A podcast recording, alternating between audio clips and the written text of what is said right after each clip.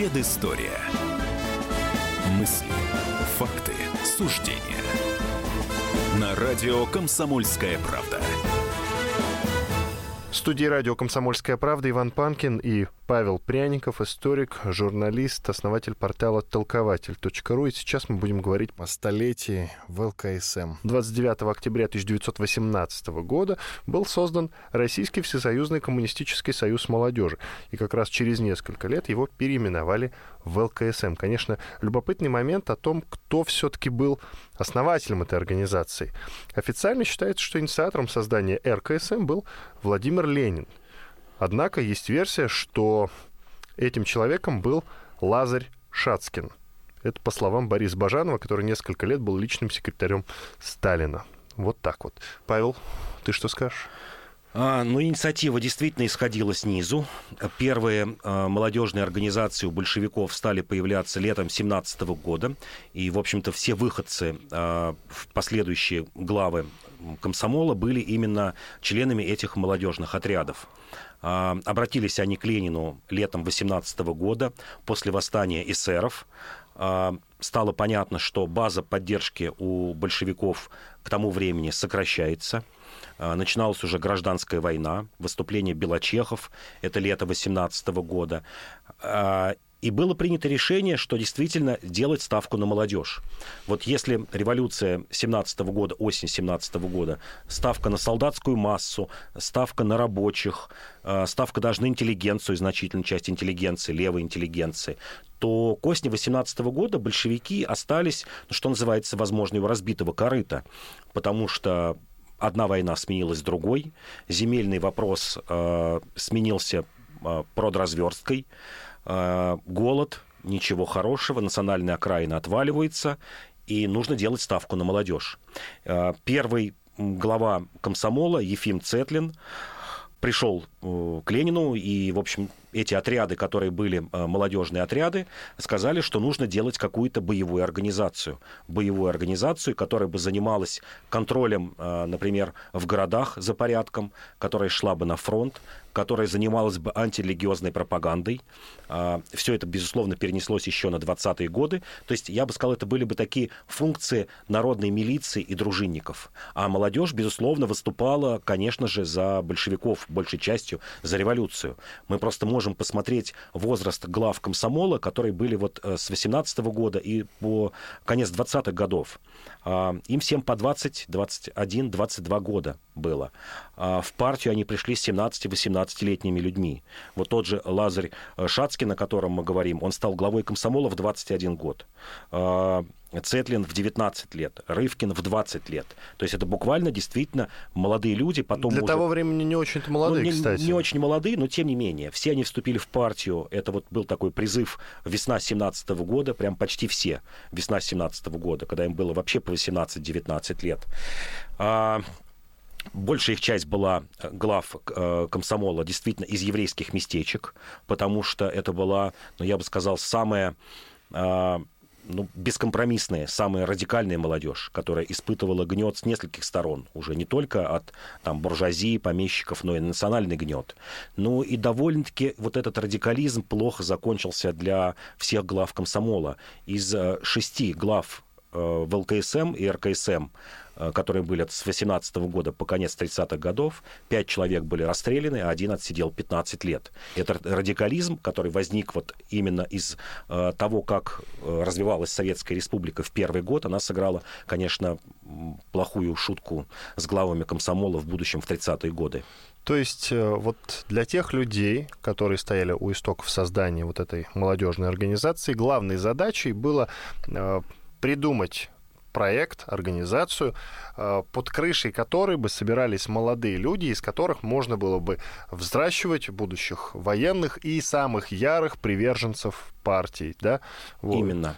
Вот. Именно. А, тогда скажи мне, вот э, как менялась ситуация вот после Ленина, да, вот при Сталине, угу, как-то менялось угу. отношение к этой э, организации на высшем а, уровне? Безусловно, менялось. А, если в начале 20-х годов комсомол действительно сыграл решающую роль. Например, в продразверстке, э, когда старые какие-то люди, старой формации не решались ехать в деревню, отнимать зерно. А для молодежи, как сейчас назвали бы, вот это слово было по кайфу. То есть они не испытывали пиетета ни перед крестьянами, ни перед священниками тем более.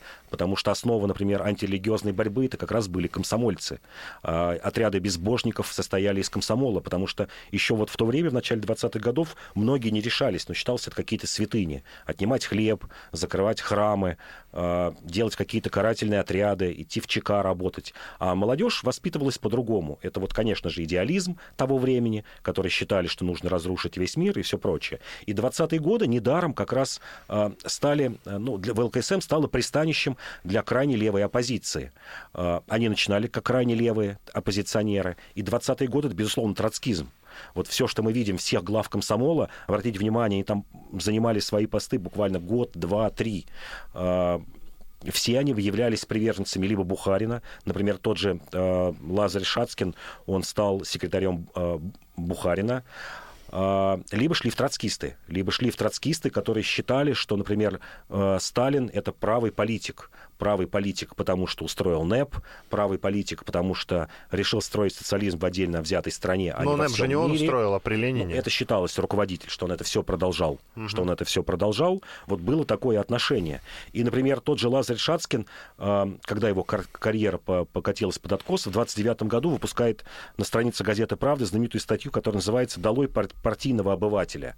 29 год уже вроде разгромлена оппозиция, все стараются как-то тихо сидеть, и тут выходит этот человек, еще молодой, ему 27 лет к тому времени, выходит и говорит, что бюрократия главный враг, что главный враг окопался вот в райкомах, в обкомах партии, молодежь не пускают, забыли идеалы Ленина, что вот начинаем э, дружить с иностранцами, э, опять же, никакой, никакой борьбы, борьба с церквями э, покончена, антирелигиозная новая как бы борьба только началась в 1932 году, а 20-е годы, э, особенно середина и конец 20-х годов, это бум обновленчества. Вот об этом тоже мало говорят. Это альтернативная церковь, которая пришла на смену, скажем так, традиционной русской православной церкви. Все это, как считала молодежь, такой откат к буржуазии, откат к капитализму.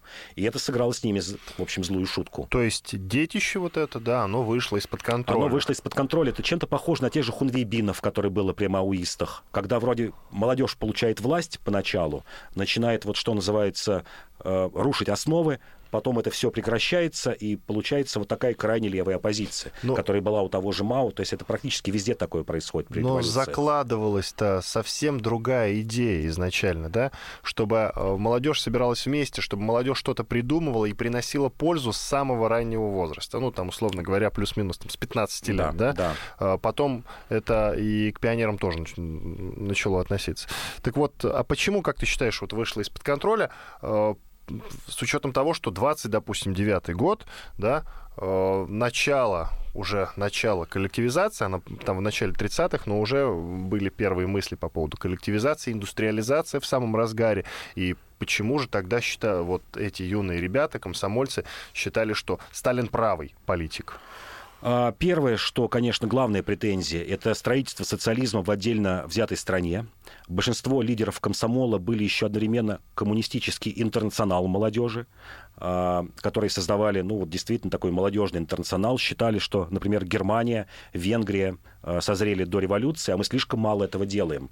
Тот же Лазарь Шацкин выезжает в Германию, ведет там агитацию, близок как раз в этом был к Радеку, это первая претензия, что Сталин э, смирился с тем, что мировой революции не будет. Второе, это, конечно, установление дипломатических отношений с зарубежными странами.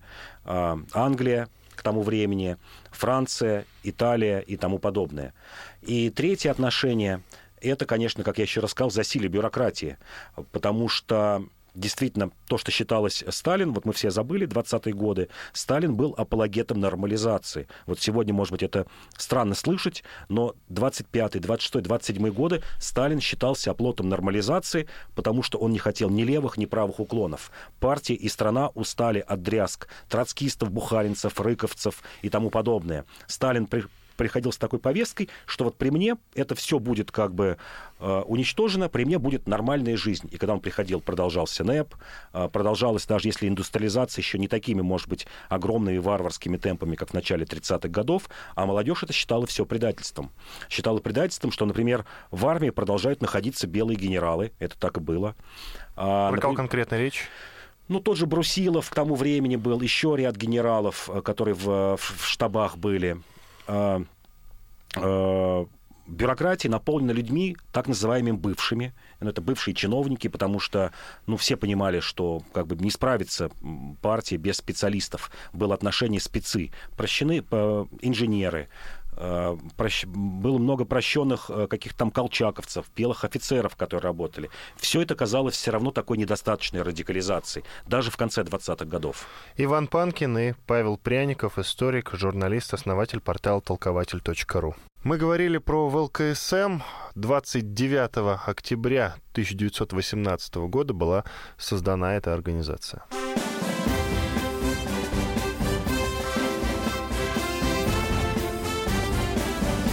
Предыстория.